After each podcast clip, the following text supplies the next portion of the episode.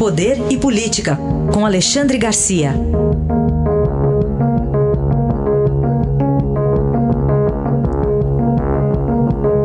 Alexandre, bom dia. Bom dia, Raíssa. Bom dia, Carolina. Bom dia.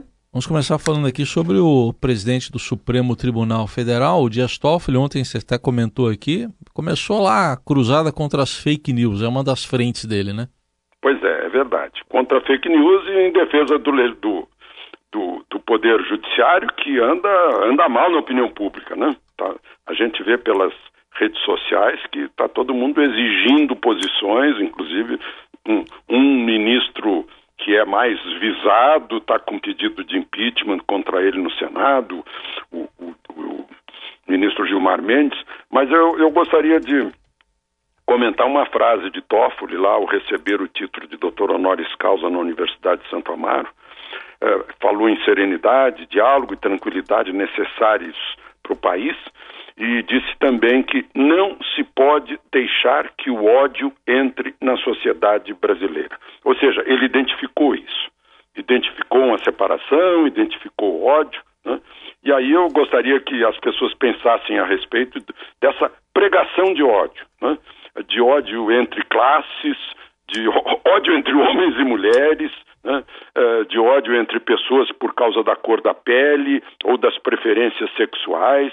Acho que eh, é, é uma coisa muito perigosa que o brasileiro, né, de, que, seria um, uma pessoa cordata, segundo o Sérgio Buarque de Holanda, na verdade, é, é um país que produz 60 mil homicídios dolosos por ano.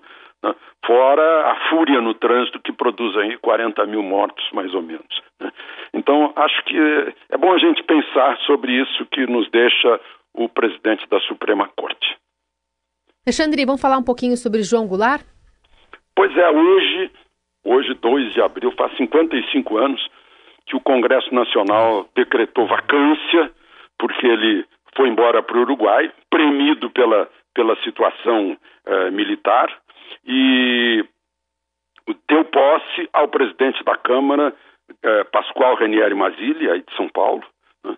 tudo de acordo com a Constituição, e convocou a eleição, que foi realizada dia, dia 11 de abril. Aí eu volto a citar Toffoli, porque ele, e até já conversei com ele a respeito disso, eh, defende o ponto de vista que contraria o noticiário de hoje, que todo mundo fala em golpe militar e diz, não, houve um movimento. Né? Ah, e, e eu que vivi a época e que testemunhei a época, eu diria que provavelmente nesse movimento vem em primeiro lugar lideranças civis, como Magalhães Pinto e, e Carlos Lacerda, os governadores de Minas e da Guanabara. Depois vem os grandes jornais que fizeram a pressão, né, uh, exigindo a retirada de, do presidente da República, perguntando, eu, eu releio os editoriais, a pergunta né, até quando os responsáveis vão deixar esse presidente encaminhar o país para uma para uma revolução comunista, né, igualando o país a Cuba. Depois veio a Igreja Católica, que estava maciçamente nos púlpitos, pregando a derrubada do presidente com medo do comunismo, tal como se implantou em Cuba, tal como vigia na União Soviética. Né? Uh, e, e, aí, por fim, vieram os militares, como, como solução final, porque o, o, outro movimento, o, movimento das ruas, o movimento dos jornais, o movimento da igreja, era um movimento desarmado. Então, foi isso que, que eu vi.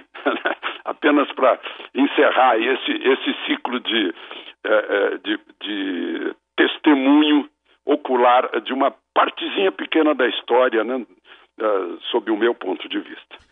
Agora, vindo para os dias de hoje também, Alexandre, é, o Nicolás Maduro dando uma ajuda para Roraima, é primeiro de abril ou não? Não, não é, eu me dei conta disso. Ontem, quando eu disse, puxa, eu tenho que, eu tenho que lembrar isso. Vejam só, há males que vêm para o bem. Ele está fazendo racionamento lá na Venezuela, né? o, o povo está sofrendo, o povo sofre racionamento de tudo, aliás, desde o alimento ao papel higiênico, à energia elétrica. Mas o Brasil nunca deu muita bola para Roraima.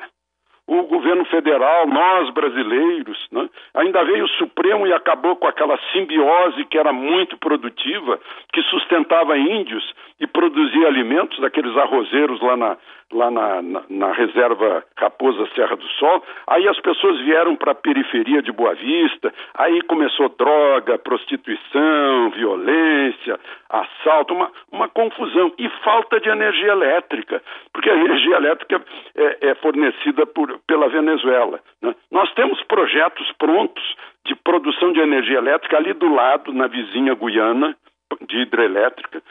Agora estão fazendo o linhão, né, a transmissão de energia de Manaus para Boa Vista, né, estão fazendo agora. Né, e há uma série de, de projetos de saúde, de educação, né, de uh, criação de vagas de trabalho, só agora. Agora estão lembrando de Roraima. Aí eu diria, graças ao Nicolás Maduro, que, que chamou a atenção do Brasil para o estado de Roraima, que é um estado fértil, um estado com um clima maravilhoso né, e com, com grandes possibilidades de, de, de, progresso, principalmente porque, segundo dados do, do Fundo Monetário Internacional, o país vizinho ali, a Guiana, graças ao petróleo, vai crescer exponencialmente, vai ter crescimento de China nesses próximos anos. Então há uma, um grande futuro para Roraima, né, que foi lembrado, o Estado foi lembrado por causa da situação na Venezuela. Aí está, Alexandre Garcia hoje encerrando com uma história de 2 de abril, é de, não é de 1 de abril, de 2 de abril, sobre a Venezuela e Roraima. Obrigado, Alexandre, até amanhã. Até